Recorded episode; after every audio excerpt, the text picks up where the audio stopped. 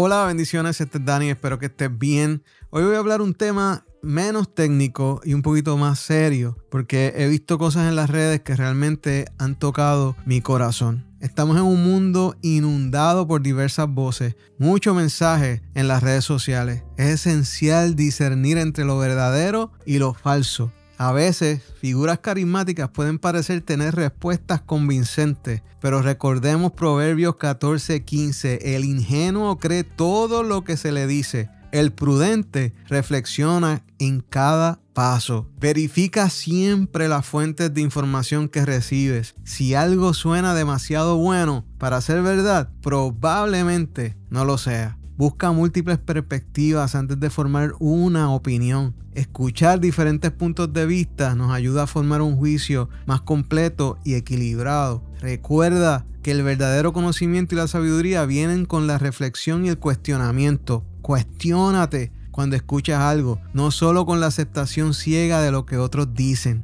Estate alerta a las tácticas de manipulación emocional, que es lo que he estado viendo en las redes últimamente. Es fácil ser llevado por discursos que apelan más a nuestros sentimientos que a nuestra lógica o sentido común. El poder de discernir y elegir qué creer está en tus manos. Mantén una mente abierta, pero también cuestiónate, siempre buscando la verdad con un corazón y mente de sabios, como nos dice Romanos 12:2. No se amolden al mundo actual, sino sean transformados mediante la renovación de su mente. Así podrán comprobar cuál es la voluntad de Dios, buena, agradable y perfecta. Han sido cortas mis palabras, pero tenía esto en mi corazón. Así que gracias, muchas gracias por escuchar y será hasta una Bye bye.